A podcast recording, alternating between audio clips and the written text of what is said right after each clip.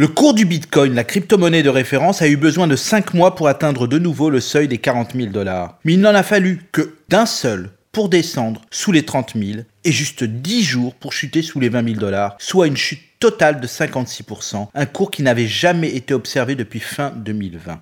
Depuis plusieurs semaines maintenant, la valeur de toutes les crypto-monnaies et sans exception s'effondre. La volatilité des cours était pour beaucoup depuis le début un facteur de risque rédhibitoire empêchant d'investir dans ces monnaies virtuelles. On a déjà subi des chutes massives du cours des crypto-monnaies par le passé, mais les paramètres actuels sont totalement différents. Ce crack semble être plus durable et nous force à nous poser la question si on doit investir ou pas dans les crypto-monnaies.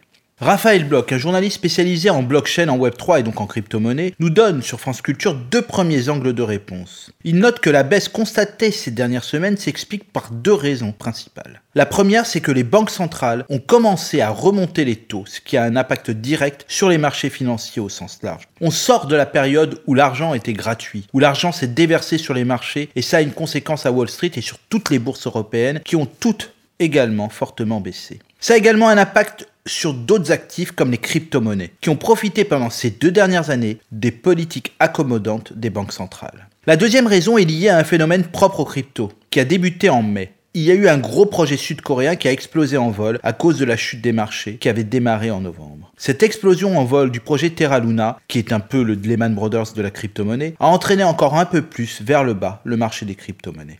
Certains pourraient se dire que ce n'est pas le premier crack et qu'à chaque fois, les crypto-monnaies ont pu rebondir et atteindre des sommets encore plus hauts d'avant la chute. Mais en plus des raisons citées plus haut, ceux qui permettaient une reprise des achats ont commencé à se lasser et à ne pas réinvestir comme ils le faisaient avant, entraînant ces monnaies dans un crack plus durable. Alors Stéphane, euh, la question maintenant est de savoir s'il faut acheter ou pas des crypto-monnaies.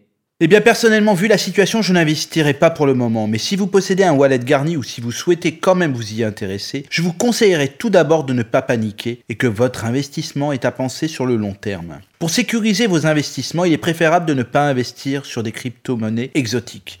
En effet, le marché compte aujourd'hui des milliers de monnaies toutes basées sur des projets parfois douteux et ne se valant pas. Il est donc aussi préférable de s'orienter vers des monnaies connues, 3 ou 4 au maximum pour répartir un peu le risque. Vous le voyez, nous sommes vraiment dans l'hiver des crypto-monnaies. Nul ne pourra dire précisément quand on en sortira et même si on en sortira. Les indicateurs ne sont pas bons. Binance, la célèbre plateforme de trading de crypto, a interrompu les retraits de Bitcoin vers dollar pendant plusieurs heures. Pire, une autre plateforme, Celsius, a également interrompu les retraits et les transferts ce mois-ci en raison de conditions de marché extrêmes. Avec tous ces éléments, vous avez pas mal d'informations pour choisir d'y aller ou pas, d'y rester ou pas. À la semaine prochaine.